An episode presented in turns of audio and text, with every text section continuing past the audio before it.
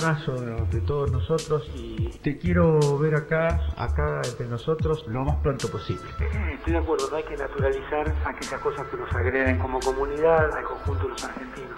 Nuestro entrañable amigo, amado, amado, amado. Te mando el abrazo grande, hasta la próxima que tomemos mate con facturas allá. Radio Caput. Caput. Si estamos, que estamos. Fuerte abrazo. Abrazo. Gracias, Chaca. Esas cosas. En Caput Alberto Fernández. pasan cosas. 3 de abril del 2018. Mi mayor preocupación en este momento es que Macri no vuelva a ganar una elección más en Argentina. Creo que el daño que le ha hecho a la Argentina es enorme. Muy grande. Muy grande. Alberto Fernández. Y por eso trato de convencer a todos de la necesidad de unirnos. Alberto Fernández. Mi mayor preocupación en este momento es que Macri no vuelva a ganar una elección más en Argentina. Radio Caput. Caput. Porque si no nos unimos el riesgo es muy grande. Esas cosas. Muy grande. y un recuerdo En Caput. En Caput del Papa Francisco. pasan cosas. Querida Ana María, de modo especial rezo por las madres, rezo por vos, rezo por son luchadoras. Estoy seguro que además del reconocimiento de la humanidad, Dios las tiene muy en su corazón, son luchadoras, son luchadoras. Lucharon por la justicia y nos enseñaron el camino. Y me alegra que vos sigas estas huellas de tu madre y que la transmitas a los demás en tu audición radial. De modo especial rezo por la madre, rezo por vos, rezo por vos, rezo por tu madre, Esther, y rezo por todos los hombres y mujeres de buena voluntad que quieren llevar adelante un proyecto de justicia y de fraternidad entre todos. fraternidad entre todos. Son luchadores, son luchadores, son luchadores. Nos enseñaron el camino.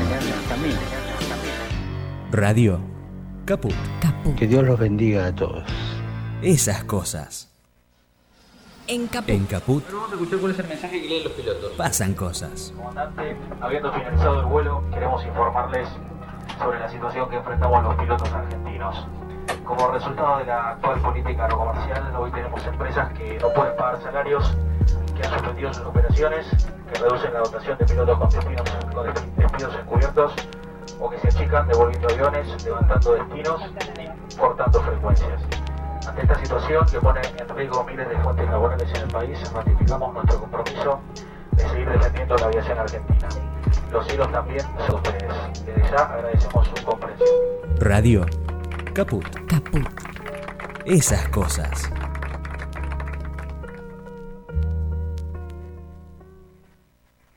El pibe que escribe el reggaetón de moda. El jefe que escupe es que está en día femenino. La compañera que te dice, así no vas a conseguir novio. La boluda que aclara, soy femenina, no feminista. La mamá que la viste solo de rosa porque es nena. El novio que te revisa el teléfono y el Facebook. La mamá que sueña un príncipe azul para yerno. El papá que paga por sexo con nenas de la edad de su hija. La marca de detergente que solo te habla vos, mujer. La enfermera que te grita, bancátela, bien que te gustó hacerlo. O la que te ata la camilla para parir. El que me tocó contra mi voluntad en el boliche de moda. El pelotudo que pregunta, ¿y el día de varón? La mamá que obliga a la nena a levantar los platos sucios de sus hermanos varones. El compañero que me mira las tetas. El chiste de mierda, las propagandas, Tinelli, la novela turca, los concursos de belleza. El marido que te prohíbe trabajar, el que te esconde los documentos y la plata, el que te controla los ingresos y egresos, el que te aísla, te controla, te cela, te sigue, el que te humilla, el que te adjetiva, el que te menosprecia, el que te caga a trompadas. Todos unidos frente al televisor preguntándose cómo puede ser que asesinaron a otra amiga. Ni una menos.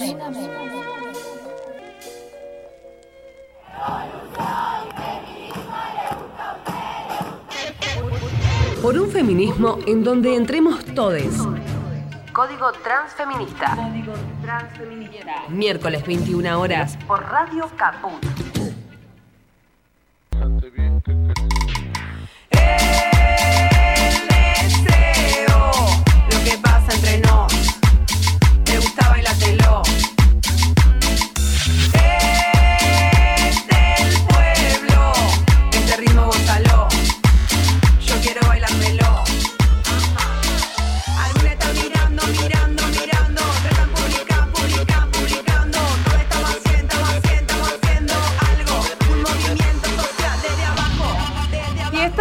Haciendo código transfeminista ya, como cada miércoles, porque como siempre digo, no es miércoles sino está código transfeminista en el aire de Radio Caput. Mi nombre es Natalia Mastrangelo. Del otro lado está zambando, como siempre, Gaby Yazán, eh, con el teléfono en mano, ya llamando a nuestra compañera que actualiza las noticias.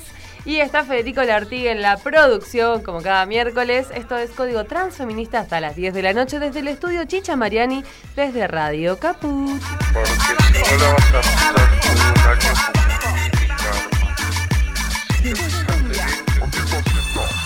No la verdad que inventan desde ese lugar.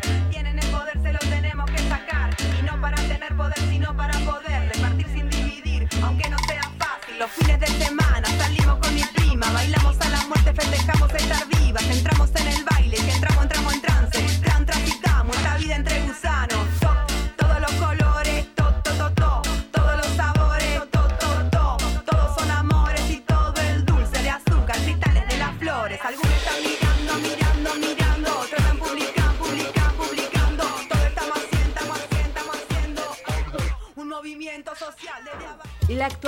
del feminismo de la mano de Lau Noé Pérez, desde Genérica, Periodismo de Género, en Código Transfeminista.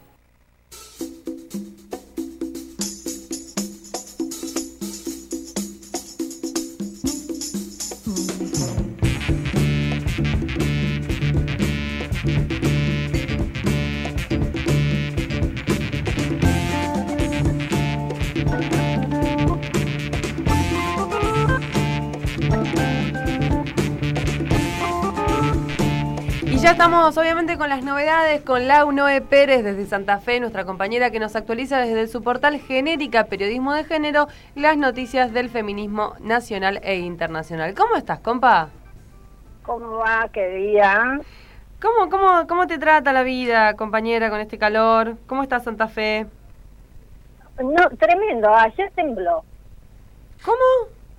Ajá. ¿Cómo que Ayer tembló? tembló. eh, sí, sí. eh, se sintió el terremoto que tuvo epicentro en Mendoza. Acá se sintió también, así que tembló. Este, hace años que no temblaba. Una sensación muy particular, como de andar en barco. Este, en plena llanura acá no se siente nunca un temblor. Pero sí, ayer se sintió y, y bueno, hace calor, acá hay mosquitos y también hay alacranes. Ay, estás, eh, eh, estás, est- estás re mal, la estás pasando horrible. Vente para acá. No, sí, la verdad, la verdad, sí, bueno, pero Santa Fe es así full time. Bueno, compañera, ¿qué novedades tenemos? Bueno, un día álgido, desde temprano no nos dan descanso. Rita, eh, Rita Segato fue, eh, se abrió el día. Estoy después, contrariada con este, el tema de Rita igual yo, ¿eh? No le quiero dar tan duro como hace la gente. Me parece que su examen Sí, fue no. bastante exhaustivo y académico y la gente se queda en el binarismo y es fácil también pegarle, ¿no? Y no ver todo lo que dijo eh, y que dijo que era un golpe, pero la gente se queda con el titular, que vende el medio y entonces pasan estas cosas. Le damos de comer a la Eh, machiruleada, me no parece. escucha- lo que no escuchamos fue el, el audio completo, porque Rita, Rita misma en, en, en su muro salió a decir que ¿Qué qué? casi Infobae había tergiversado eh, casi eh, la mayor parte del contenido. Pero bueno, eh, Pero no me extraña para que- nada. Por eso digo, No, la gente claro. que le está pegando no se da cuenta que Infobae va, va a tergiversar, Sí, sí, va, va a ser bueno, pero- tendencioso pero- con la... no solamente salió en Infobae, también salió en La Vaca, que es otro de los medios que, digamos, sí, no es Infobae. Claro. Eh, hay cuestiones centrales, no es momento para hacerle una crítica a Bolivia, digamos, no es momento. Sí, no, no. es momento, no es, no es oportuno, para nada es oportuno, porque en este momento lo que necesitamos es justamente eh, entablar este, la sororidad y la empatía con las compañeras bolivianas que se la están pasando muy mal en este momento, con las cholitas que se están ban- bancando toda la, la, la, la em- el, el- embate que le están metiendo los, los milicos y, y el golpe en este momento, o sea, llorando sus difuntos, llorando sus pérdidas. No es momento para ir, ya sabemos que Evo no es perfecto, eso es indiscutible. La figura de, yo no sé si yo hablaría de, de, de, los líderes o, o- o de esto de, de dictador, no, no, no, a mí me, me cierra más por la figura de los caudillos, ¿no? O sea, esto, ya sabemos que la alternancia en el poder y todo lo demás. Pero lo que no se justifica de, ninguna manera es la usurpación de manera y la usurpación violenta. Que es golpe estamos no todos de acuerdo, o sea, eso no está en duda. Eh, eso no está en duda. Ella lo que hace, Pero- me parece, es un examen de cómo, eh, digamos, pero cómo desemboca en esta son- situación. son frases que son gra hay, hay frases que que son graves y que encima están encomilladas, como por ejemplo cuando dice que Evo cayó por su propio peso. Sí. O sea, Sí, me parece que es acertado. con- pero no hablamos de la Biblia, nunca habló de, o sea, hay omisiones que también son graves. Nunca habló de el, el golpe eh, religioso, clerical, el, el- el enfoque de género eh, o- opacó y anuló e invisibilizó todas las otras violencias que también se suceden en el mismo momento. Claro. Sí, sí, sí. Eh, o sea, me- a mí No, me parece que no, sé si ella está No es justificando, o por ello quiero pensar que ella no está justificando el golpe. Yo, enti- yo entiendo que hizo, un análisis, digamos, y salió un Mm, poco no sé del... si me parece a mí, pero es mi subjetividad, obviamente. Claro, pero no sé si lo justifica. Lo que me parece que le faltó decir es banquemos a Áñez. ¿Vos decís Este, para tanto? Sí, sí, sí, yo Bueno. lo veo desde ese lado porque invisibilizó todos los otros procesos. O sea, a ver, eh, las cholitas, como les dicen a las mujeres en Bolivia, tienen un proceso eh, político histórico feminista Claro. lo tienen y, y de empoderamiento. De hecho, le, le respondieron desde la Asamblea Nacional Plurinacional de Sí, Bolivia, sí. le dieron una respuesta. Sí, sí, sí. Este, tienen un proceso histórico que no se puede negar. No, no, no es pertinente en este momento hacer este tipo y proponer una crítica. eh, en No, este la momento. realidad es que ella tiene una responsabilidad como comunicadora que termina siendo, digamos, eh, de Y eso masas. también de, de ocupar un lugar de referente Claro. al feminismo que para el feminismo no existe. Exacto. Digamos, el feminismo Pero de referente la están poniendo los medios. No, no me parece que ella se ponga de Y a ella le referente. gusta, y a ella le gusta, a ¿Sí? ella le gusta bastante porque y claro, le cierra bien a la hora de tener que publicar con las edit- con las editoras y con las No editoriales sé, y yo demás. tra- trato como, bueno, sí, puede ser, tenés razón. Puede, puede ser, todo es, es para el debate, es para el debate. Sí, sí, totalmente. ¿Y qué O otras sea, novedades de- hay de hoy que hayan pasado así, como, no sé, dame una buena noticia? El pro- no, no, No hay buena, buenas No noticias. hay buenas noticias. Hoy. ¿No lo encerraron a protocolo- No, todavía no. Tenemos un pedido de captura internacional que de última se lo cuento porque este, este es del Vaticano. O sea, es de el ex obispo de Salta que está refugiado en el Vaticano. Ah, mira vos, qué lindo, son una dulzura nuestro cura, nuestro... No, sí, sí, sí, los obispos. Mira vos. no, bueno, pero cuando empezó todo este proceso de, este, de investigación en el medio de acusaciones por delitos contra la integridad sexual, lo primero que hizo, bueno, fue irse a trabajar al Vaticano, con la veña de Francisco, por supuesto.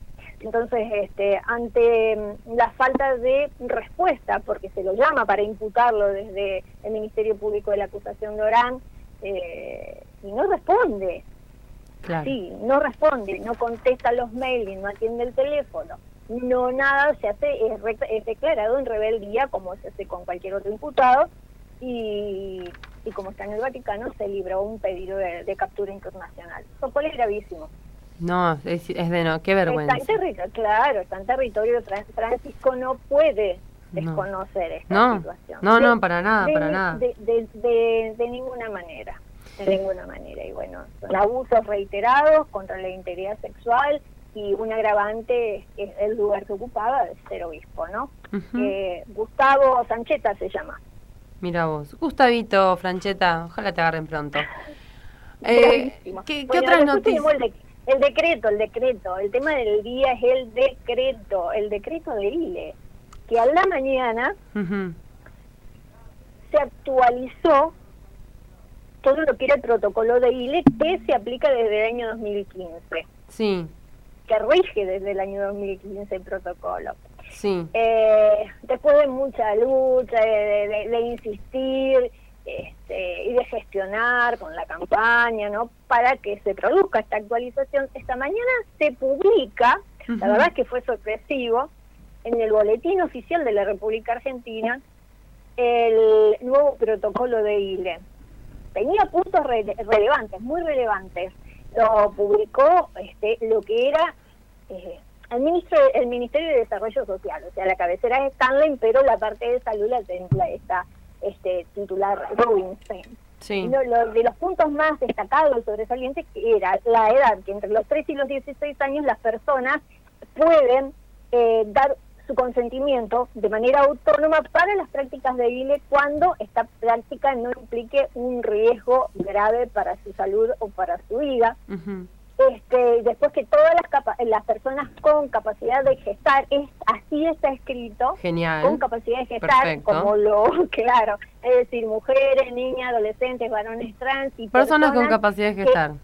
Claro, que no se identifican con ningún género, así está escrito, eh, tienen el derecho de ac- acceder a la interrupción legal del embarazo cuando eh, este esté encuadrado dentro de las causales que la ley establece Que no represente eh, un peligro para la vida o para la salud este, que sea de la persona o, o en caso de violación, lo que nosotras ya conocemos. Pero estaba fa- fabuloso.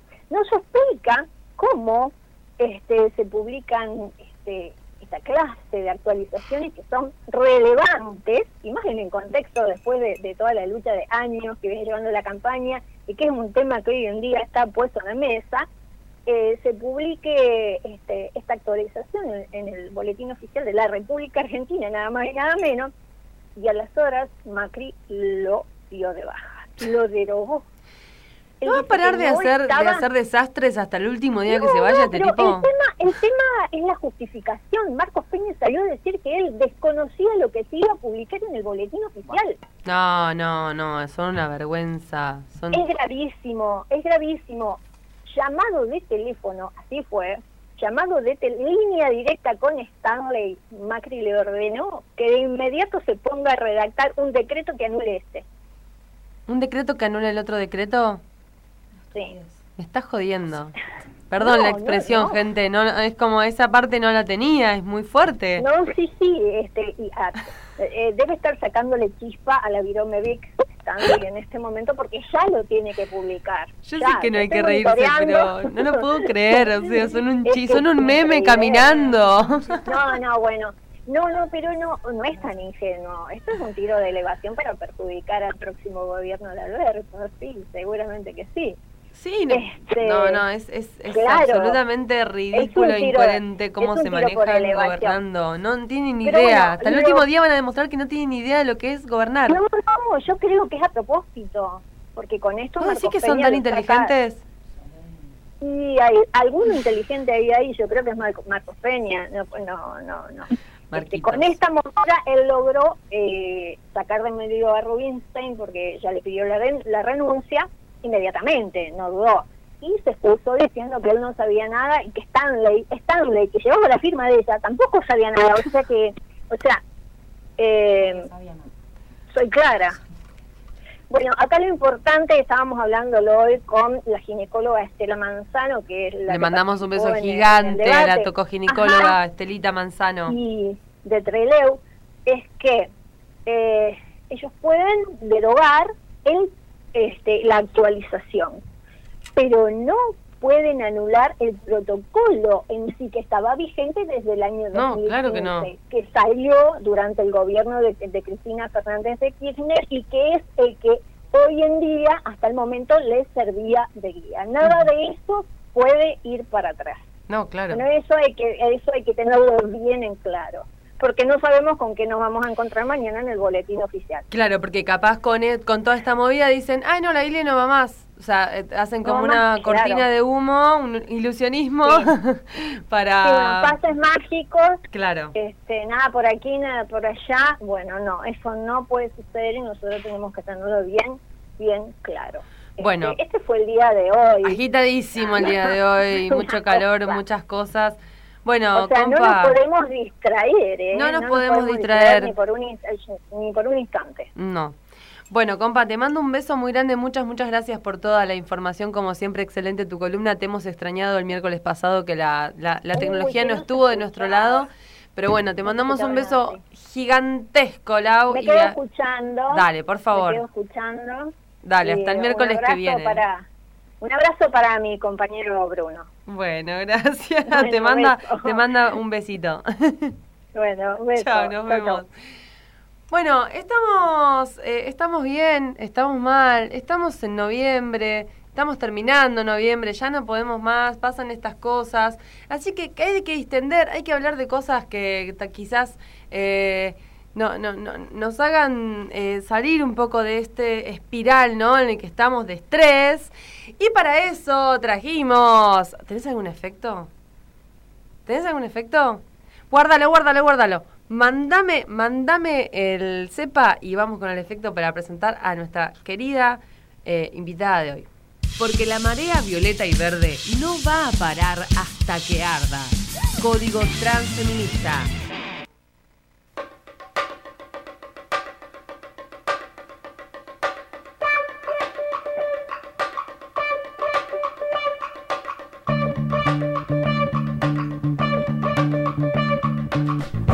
Estamos listas y acá presentamos a nuestra queridísima ilusionista y un montón de cosas más, Dolly Kent. Ella está saliendo por el Instagram de su... Aplaude. ¿Cómo estás, Dolly? Bien, ustedes, muchas gracias por la invitación. No, gracias a vos por haber venido. eh, estamos muy contentes eh, de que haya llegado el día que agendamos hace tantos meses. ¿Verdad? Eh, yo estoy feliz porque viste que las cosas desafortunadas te hacen llegar a lugares afortunados a por veces. supuesto, por supuesto. Y este querido mago que no me acuerdo ni cómo se llamaba, porque quién te conoce. No, no, sí, No, no, no. sí, lo conozco. No, no, sí, se lo conoce, pero bueno, eh, tuvo en algunos comentarios desafortunados que, que Dolly comentó y ahí la conocí a ella. Eh, y, y todo, todo, todo está interpelado, todo este patriarcado está interpelado por todas las vocaciones y todas las profesiones que tenemos las mujeres y, y- y las disidencias en general. Y llegamos a Dolly, eh, que ella hace magia, burlesque, ilusionismo. Eh, Recién me sos actriz ¿es un, también. ¿es un programa político o es un programa de eh, o te van a hacer una entrevista de magia? Las dos cosas. Claro. La política es la vida. Es todo, claro. Eh, bueno, gracias por venir. Primero que nada, vamos a decir qué fue lo que, lo- lo- que, que fueron los comentarios que me hicieron conocerte. eh, que fue este, ¿cómo se llama? Qué desgracia. ¿Querés decir el nombre o no lo decimos? No, no, qué desgracia que me hayas conocido por eso. Bueno, pero a veces hay gente que es muy neófita en ciertas cuestiones y que está alejada y está bueno que, que todo tenga que ver con todo para conocer Bueno. y para acercarse a todos los Y aquí lugares. hemos llegado. Aquí hemos llegado, que es lo importante eh, al fin y al cabo. Eh, un mago que estuvo en lo de Mirta, que se deben acordar, que dijo que eh, las mujeres no podíamos hacer magia porque era como eh, que un brujo intentara hacer... No, corregime. eh, no, en realidad dijo que... mm, Podemos buscar después el audio Sí. igualmente. Bueno, pero es eh, así, eh, dijo algo como que las mujeres en la magia podrían ser mejores si estuvieran entrenadas por hombres que entendieran la diferencia entre una cuando hace magia una mujer y cuando hace magia un hombre. Exacto. Con mucho, Y- así, mucho rol de sí. género bien marcado, bien marcado, bien Este, marcado. Pero básicamente fue eso, o sea, todo lo demás fue adorno y bueno, nada, era un poco para... Lo que pasó fue que hubo una revolución en el ambiente de la magia con esos comentarios y Porque era como que yo sentí que estaba diciendo que las mujeres deberían ser como el accesorio, la que siempre está haciendo tarán cuando el hombre hace un truco y entonces... Sí, ¿no? sí, por ahí era como algo más filosófico lo que él quería, ¿Sí? eh, lo que él quería explicar. Y tenía un- mm, alguna mezcla de, de cosas de historia de la magia. Fue como una mezcla, algo que no se entendió a dónde llegó. Pero bueno, lo bueno es que nos juntamos con las chicas, con las magas argentinas y hablamos con magas de otros países también. Y eh, a todas nos, nos empe- empezamos a hacer notas y nos empezaron a preguntar. Nos dividimos un poco las notas, algunas hicieron radio, otras, cada una hizo... Este, y a mí me tocó hacer por ahí la que más exposición eh, tenía. Y bueno, y por eso fue que, que vos me escuchaste. Pero, No, igual lo, lo vi por Twitter porque contestaste muy, muy enseguida, contestaste que lo que estaba diciendo no... una periodista argentina que estaba viviendo en Bolivia, que es amiga de mi mejor, es la otra mejor amiga de mi mejor amiga. Wow. Y justo estábamos las dos en el- eh, mirando una película y, y tuiteé a ella, porque yo tenía el Twitter abierto hace un montón y, o sea, solo sé que es una cosa con un pajarito. A mí me pasa igual, Soy sí. bastante maleta. Y ella fue la primera en avisarnos, como, che, ¿se enteraron eh, de esto? No, Dolly tiene que contestar. Y yo le dije, bueno, no sé, retuiteen, no entiendo nada, pongan lo que quieran. y a los cinco minutos fue como un boom y, se- y bueno, y todo el mundo vio el Twitter y lo retuitearon.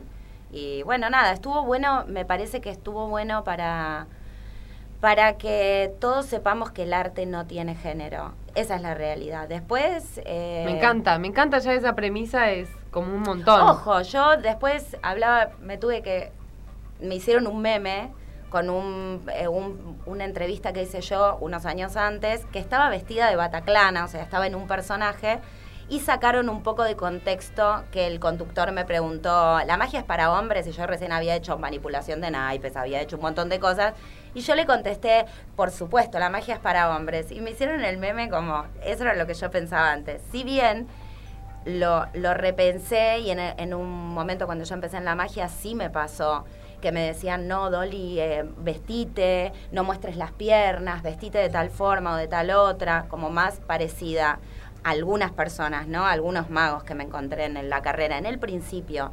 Hasta que yo un día dije, yo quiero hacer lo que yo quiero hacer. No quiero Claro. hacer que me digan lo que me tengo que poner ni Claro. nada. Me rebelé totalmente. Bueno, yo igual como ya venía con, con un bagaje com- como artista de variedades, entonces tenía como un camino propio medio hecho, ¿no? Me gustaba que me dijeran lo que tenía que hacer, ya me producía mis, mis números, me hacía mi vestuario, mi- mis pelucas, o sea, todo lo produzco yo, entonces, y sale de mi mano, de mi taller y pasa al escenario.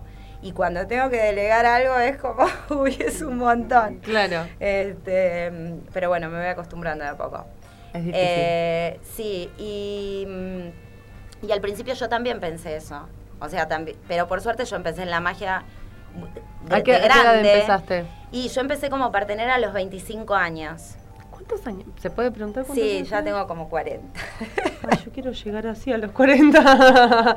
¿Qué tomás? Eh, sí, acabo de quedar anonadado. Yo habría tirado un 29 años. Sí, sí, sí, a mí también. Es sí, más, sí, sí, sí, sí. El mes que viene cumplo 35 y debo de parecer de 55. Empecemos a Ay, hacer ay. magia. Empezamos a hacer magia urgentemente. A ver, podemos hacer ilusión por acá arriba para no tener que usar Con peluca. esos ojos.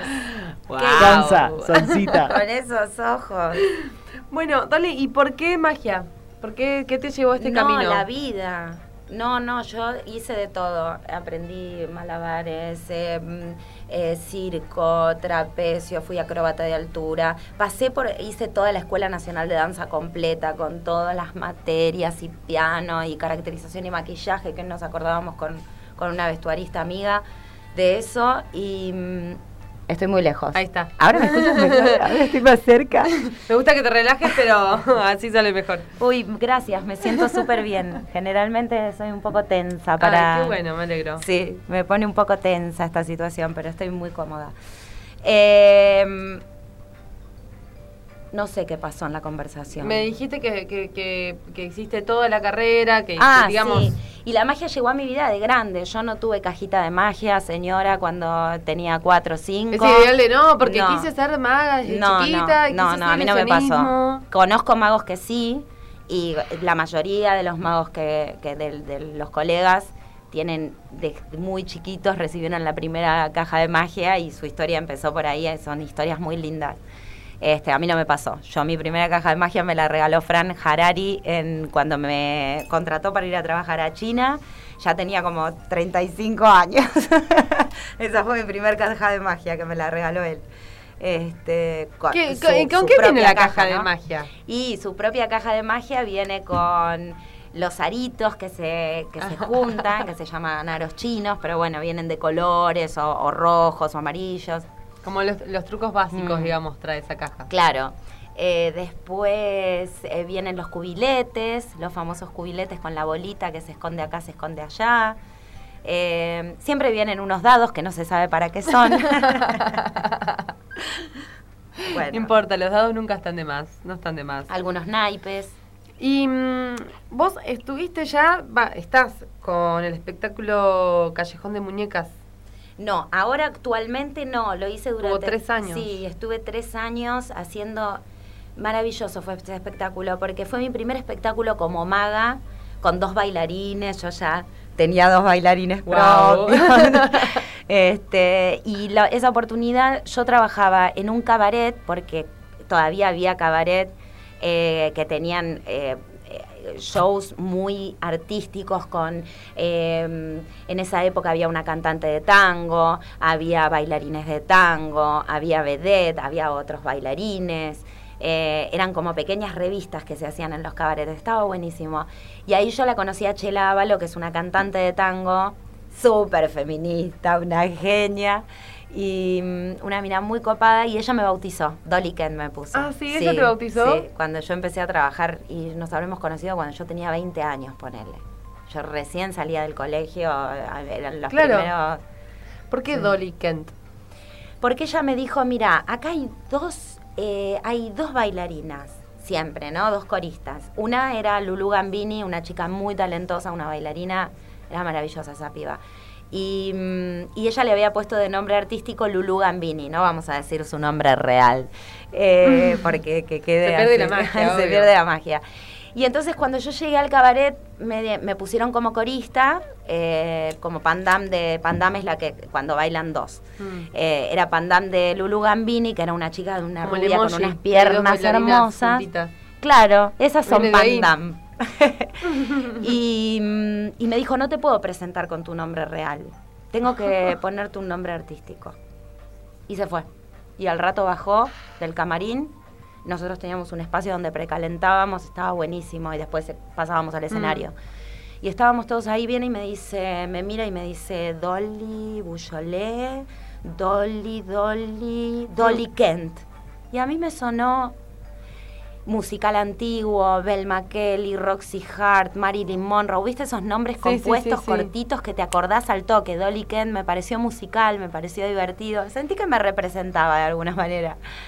Y me acuerdo, yo era chica todavía, ese día fui a visitar a mi mamá, yo ya no vivía con mis padres, y le digo a mi mamá, mami, me pusieron un nombre artístico y en el cabaret. Y mi mamá me dice, ¿y cómo es? Dolly Kent. Y mi vieja se queda tipo... Y me dice, cuando vos eras chiquita, yo desde chiquita ya quería ser bailarina. Entonces tenía dos nombres artísticos, depende del día, era o una o la otra. Y a mí me había sonado muy familiar Dolly Kent. Y mi mamá me dice, uno era Dolly Kent y el otro Lilith Lanuit. Mirá el nombre que... Lilith, me encantaron los dos igual. Lilith Lanuit. Y yo, debo- por el Kent de la Barbie, supongo. ¿Te Ah, acordás que en esa época el muñeco Kent y mis amigos me decían Dolly? Y, me puse- Y vos ni te acordabas. No me acordaba de esa situación. Estaba marcado que tenías que No me acordaba de de esa, situación. Así que fue, y quedó así, y fue muy lindo el día que yo mm, me presento mi primera vez como, como maga, que tenía muchísimo miedo porque era un congreso muy importante acá que se hacía en Argentina y había mil magos en la sala. Todos el- en un congreso de magia, si hablamos de, de patriarcado. patriarcado eran todos hombres, o la mayoría. Son el, no sé, cuando nosotras fuimos al mundial había una argentina que está viviendo en España compitiendo, otra era yo, después estaba Lana Molman, que es también alemana, si no me equivoco, no la quiero pifiar. eh, y después había Kristin Melnik, que también de por allá de Ru- una rusa, ucraniana, Kristin Melnik. Éramos cinco y eran tres, cuatro mil magos. Y éramos cinco Y vos, mujeres. claro, porque la vara está como fuerte. mucho más alta cuando te miran hombres, decís, están esperando que me equivoque para decir que soy mujer y no lo puedo hacer. No, Entonces no es sé como- si está uno pensando eso. Yo la verdad que... A mí me ha pasado tocando, que me han dicho, no puedes tocar porque sos mujer y no vas a tocar también candombe. Vos sabés que esa situación me la, me la contó mi profesora de canto, que es pianista también, y me dijo que era bastante común Sí. entre los músicos. Y entonces Yo es como que estás como no. tocando y pensando, tengo que hacerlo perfecto porque me están mirando todos estos Raúles. Digo, pensé que te pasaba lo mismo acá, es Yo, como- qué loco, porque yo pensé que, que en el ambiente de la música eran como más... Todos pensamos No que en el otro ambiente todo es mejor y todo es igual en todos los ambientes. Claro. es lo que Nada es mejor. Básicamente. Bueno, claro, pero aparte, ¿qué hago si no me sale un truco? ¿Qué hago si no no, no me termina de salir? eh? No, sabés que yo el, caga- el cagazo más grande, lo quiero decir así porque Sí, no hay otra bien, manera de decirlo. Eh, el cagazo más grande de ese momento era eh, que yo tenía mucha yo tenía mucha confianza en el número. Sí. Pero no era una maga, yo no había estudiado desde muy pequeña. Entonces tenía ese prejuicio yo más que ellos tal vez. Más Claro. que ellos de que yo era mujer, eh, yo lo tenía con que yo no era una maga que todos, que había compartido con todos. Yo apare- aparecí de la noche a la mañana. Claro. Fue como, ¿y esta quién es? Listo, me subí al escenario, hice el número. Ah, eh, eh, ok. Claro, ¿Entendés? sí, sí, Pero sí. hasta ese momento. No tenías confianza. No, sí tenía confianza, Ah. pero yo no era maga. Era la partener de Manuel, que era uno de los ilusionistas argentinos más importantes acá, que tenía espectáculos de magia grandes, con grandes ilusiones, y todos me conocían en ese papel. Claro. Pasar al otro papel era como algo totalmente. Y los pocos que me conocían, me conocían en ese papel. Claro. De hecho, yo el día anterior estreno un número con otro gran ilusionista, que era la doble levitación, que es muy lindo ese, ese número, que la bailarina levita a 5 metros y el mago a 6 metros, los dos juntos, y Mm. fue hermoso. Y como yo me transformo mucho en mis personajes, hasta que no me ves en el escenario, o sea, al principio puede ser una partener y Dolly Kent. De hecho, el- los magos con los que trabajo me dicen Dolores como partener. ¿Por No, qué? una, una bipolaridad. Porque el personaje, o sea, soy otra. Cuando soy partener, soy otra. Claro. Y ¿sabes lo que me pasó? Que esto sí te lo quiero contar, porque eh, el otro día me di cuenta. Eh, Viste que hablan mucho de, mm, de esto de las grandes ilusiones, cuánto cortan a la mujer, cuando Sí. le cortan la cabeza, la hacen aparecer, la Sí. hacen desaparecer del otro lado, bueno. Eh, a mí me pasa que yo hace 15 años que hago grandes ilusiones. Y siempre lo que me pasó es que yo me siento muy poderosa en el escenario. Entonces cuando después de meterme en una caja, que me pasen para acá, me pasen para allá, yo salir como... Me parece que la actitud hace también el significado del juego o lo que uno puede transmitir con él, ¿no? Que no siempre tiene que ser esta cosa de la mujer oprimida o de la mu- sino que nosotras somos súper poderosas y que y que ese símbolo, que sí tiene un símbolo, la caja de magia, hay que entrar en una simbología bastante compleja que no, no terminaríamos más, pero sí todas las cajas de magia tienen un símbolo y tienen un, una- un tiempo donde nacieron y una ¿Ah, en eh, serio? un tiempo histórico y tiene que ver con un montón de cosas, no es que las cosas surgieron, ¿no? Tienen su simbología. Entonces, eh, creo que es en las manos de cada uno cómo uno lo pueda le pueda dar la simbología que uno necesita darle para el momento donde que está viviendo, ¿entendés? Tenemos que ir a una pausa. Ay, yo tengo muchas preguntas. me- tenía preguntas y ahora como me, me- me generó 800 más, así que vamos a una pausa rápida y ya volvemos con esta entrevista a Dolly Kent, la ilusionista argentina. Tonight I'm gonna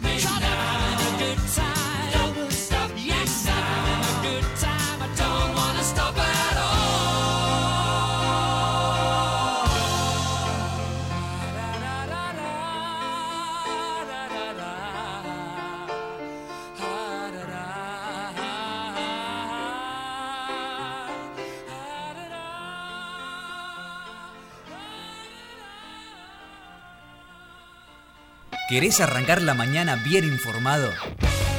Infosiberia, las noticias en tu celular. Manda un mensaje de WhatsApp al 11 54 95 98 85 y recibilo gratis todas las mañanas.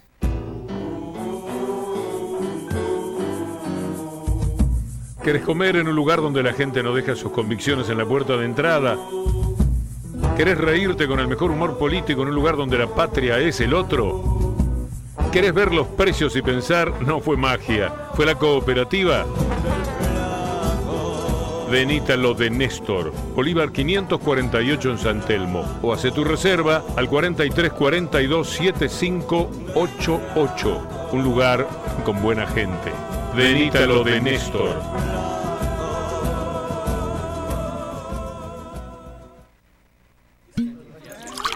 Para un peronista no hay nada mejor que un vino peronista. Vino el peronista Malbec de bodegas Dish de Mendoza. Un vino de calidad a un precio compañero. Y un buen champán para brindar por la felicidad del pueblo. Champán Perón y Evita.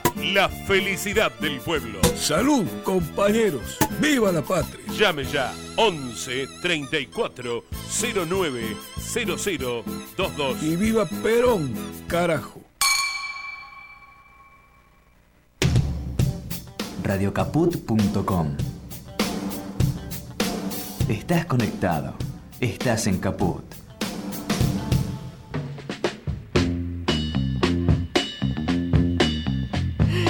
Con Dolly Kent acá en vivo, riéndonos. Eh, la verdad es que el tiempo se nos ha pasado volando, pero vamos a disfrutar mucho de estos últimos 15 minutos que tenemos.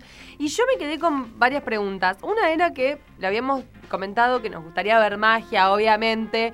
Eh, debe ser insoportable como cuando te dicen, ¡ay, sos locutora! A ver, hacer una locución. Bueno, debe ser lo mismo, ¿no? acabo de ver Eh. una transformación absoluta. Cerré los ojos, no lo podía creer. Otra Ay, me encanta, gracias, porque estoy grabando Maravilla. algo. A veces Una hablo bien. Cuando una hago maravilla. locuciones hablo bien. Quiero bueno, hablar así. eh, pero la cuestión, bueno, sos ilusionista. Quiero hablar así. Es un ilusionismo Le voy a de la voz. cerrá los ojos.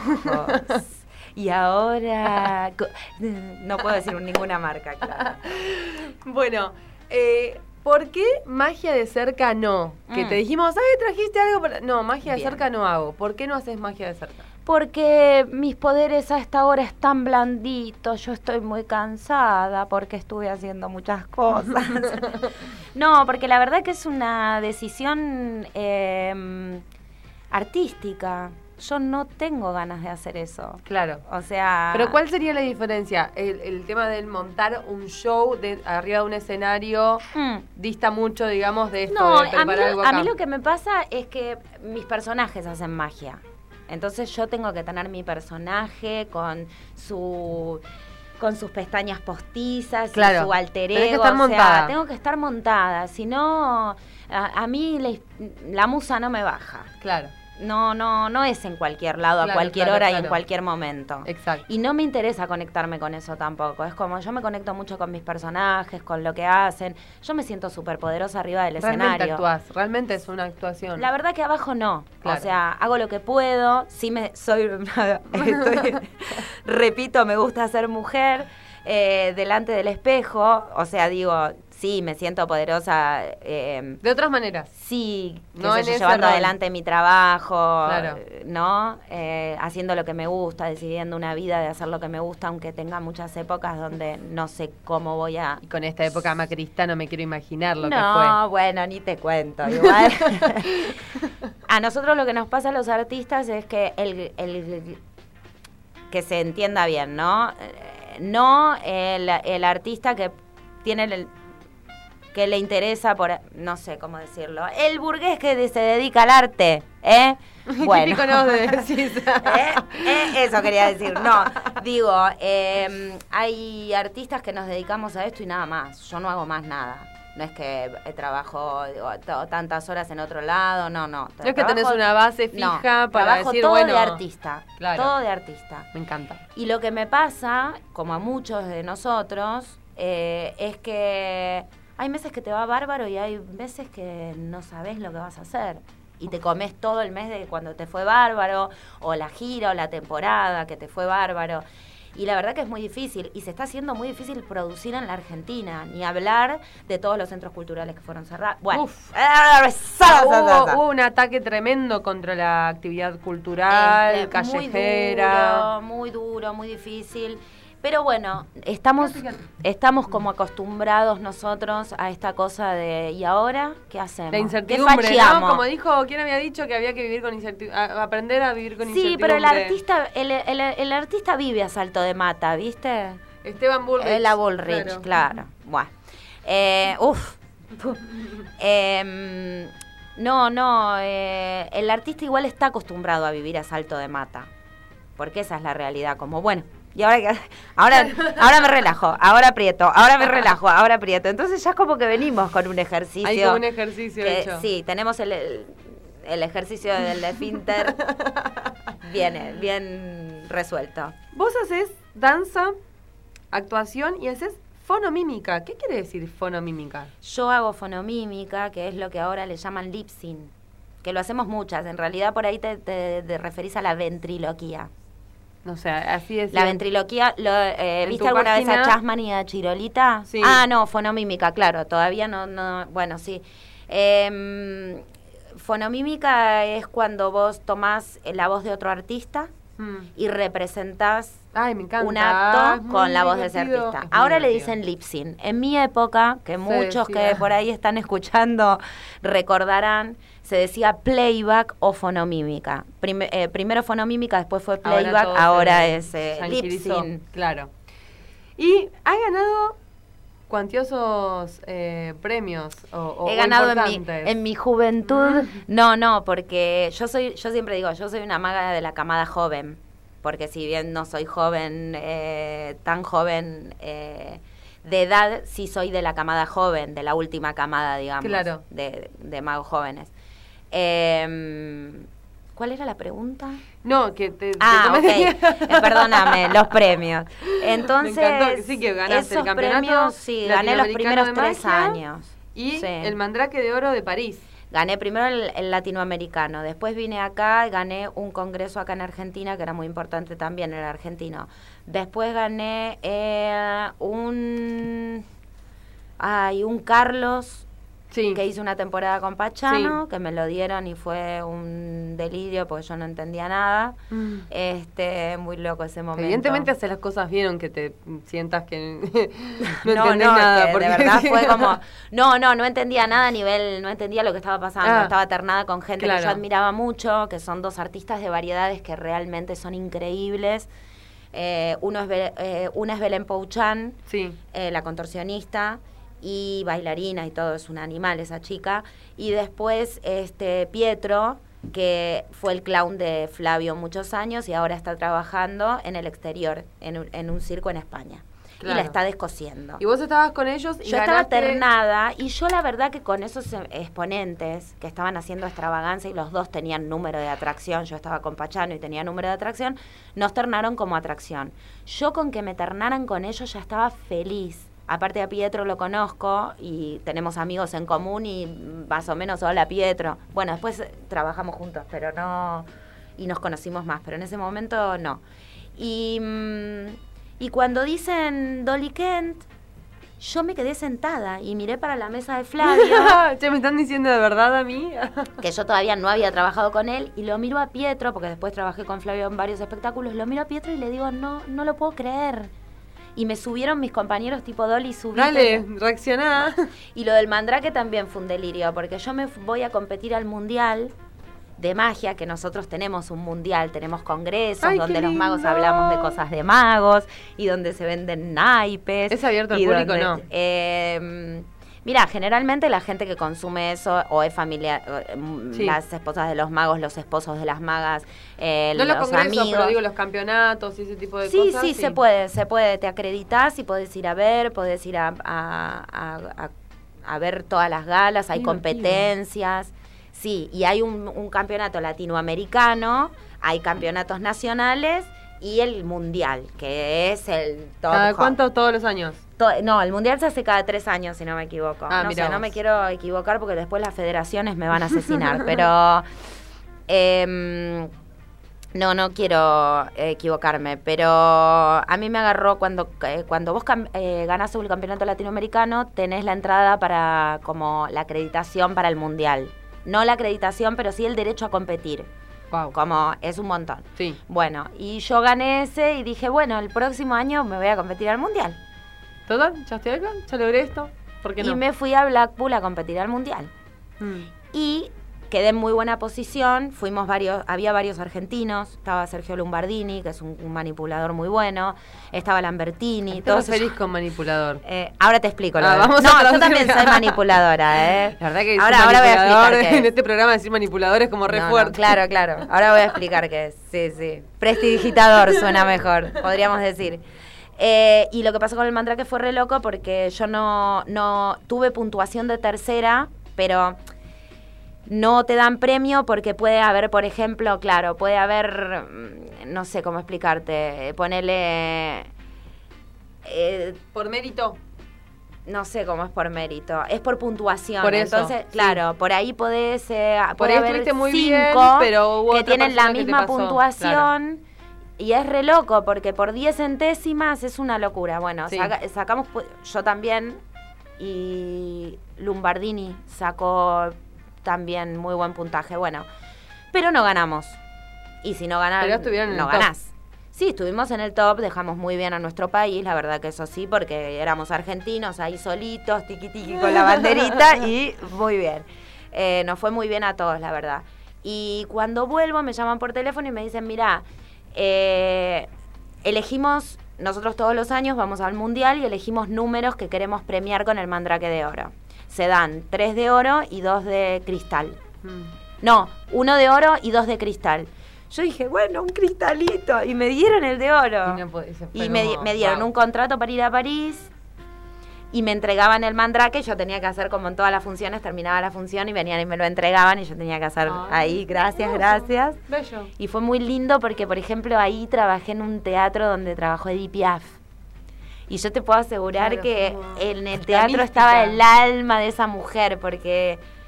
No, no, vi lugares maravillosos. La magia, yo era bailarina y no era una bailarina destacada que, bueno, se iba a recorrer el mundo bailando porque era maravillosa. Y la magia sí me llevó ahí. ¿Y vos también te gusta el burlesque? Sí, yo hace- hago burlesque desde que soy muy joven. ¿Cómo, ¿Cómo complementás todo esto, no? Ilusionismo, burlesque, actuación. Es como. Sí, yo mm, creo que me, si me tengo que definir de alguna manera, me defino como artista de variedades. Claro. Hago todo en mi mundo y lo meto en un personaje y hago un cuadro de algo que tiene de todo lo que a mí se me ocurre poner. Dolly Kent, ¿no? en este caso. Eh, ¿Hay, hay, al- hay al- como hay, hay todavía un mundo del burlesque que sobrevive? ¿O sos vos que lo rescataste y No, no, "Esto me mira, gusta"? en este último tiempo el burlesque está haciendo un boom, está viniendo de todos lados del mundo. Eh, eh, el burlesque siempre existió. Eh, en el under, eh, las strippers, las mujeres eh, que hacían números de striptease, la, la seducción. Bueno, acá teníamos una rosarina que era Rita la Salvaje. Y hay otra rosarina hoy que es una hermosa, Gianni Giovanetti, que ella anda llevando por todos lados el burlesque. Y eh, Rita la Salvaje en su época fue la vedette como del cabaret más importante. Todo el mundo la vio a Rita y la tipa era una genia. Hace poco estrenaron un documental sobre la vida de ella. Murió hace poquito, hace dos o, dos o tres años. Y Gianni Giovanetti hace un festival acá en Argentina que se llama Burlesque. Eh, Rita, la, Salva- eh, Rita Ri- eh, la Salvaje. Sí. Está buenísimo. Y bueno, y rescata un poco el premio, se llama el premio Rita. Como está Porque digo, si fueras una ilusionista a secas, como Mm. te habían dicho que tenías que ser, no podrías como complementar o, o- o articular todas estas ar- artes que, que, que haces, ¿no? El burlesque. Sí, y- hay muchas chicas que complementan y muchos chicos y muchos chiques. Hoy, Mm. hoy es, es muy amplio. Y, mm, y muchos complementan con diferentes, eh, con otras artes. Pero con burlesque no hay nadie en el No, mundo que lo haga. Es como si. También es A muy eso iba. difícil la magia con. estando con. eh, ¿Cómo lo explico a los profanos? Los profanos son los no magos. Este. mm, Es muy difícil mezclar el burlesque con la magia. El A baile voy. con la magia es muy Claro. difícil. Porque es vos muy haces las dos cosas juntas a la vez. Sí, sí. No es que haces un número y otro número. No, no, no. Mis números son historias. Historias Claro. que suceden y empiezan y terminan. Entonces es como que ahí tengo tiempo para hacer todo. Y mm, el tema del simbolismo de la, de la caja de magia, me quedé pensando, eh, ¿lo podés explicar así en lo macro? En 140 caracteres, ¿qué es el Claro. simbolismo de la magia? Uf, qué pregunta difícil, chicos. Porque la verdad es que no me lo imaginaba ni ahí eso. Eh, Hay manera, digo, capaz te estoy preguntando algo que no se a ver, te lo explico con un ejemplo así rápido. Eh, en la época, por ejemplo, de de la Inquisición, eh, lo que pasaba era que la gente no tenía tanta información como tenemos hoy, ¿no? Entonces no era, me fijo en internet y ah, es un truco de magia, como dice la gente, ¿no? Sí.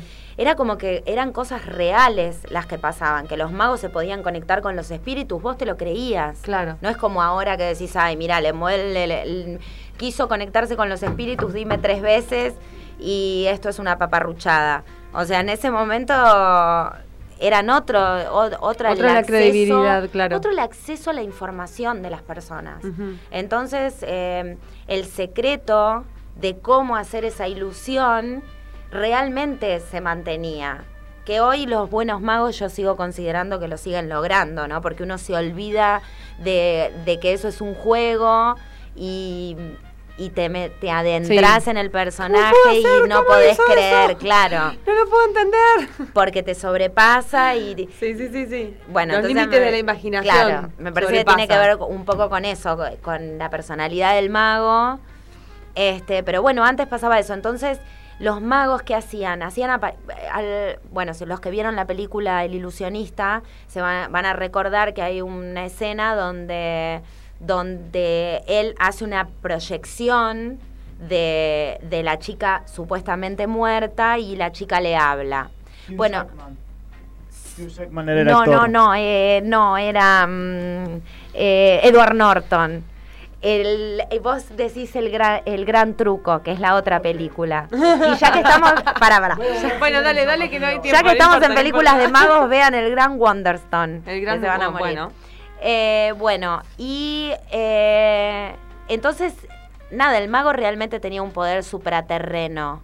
¿Y esa caja Para la- viene a representar esa misticidad?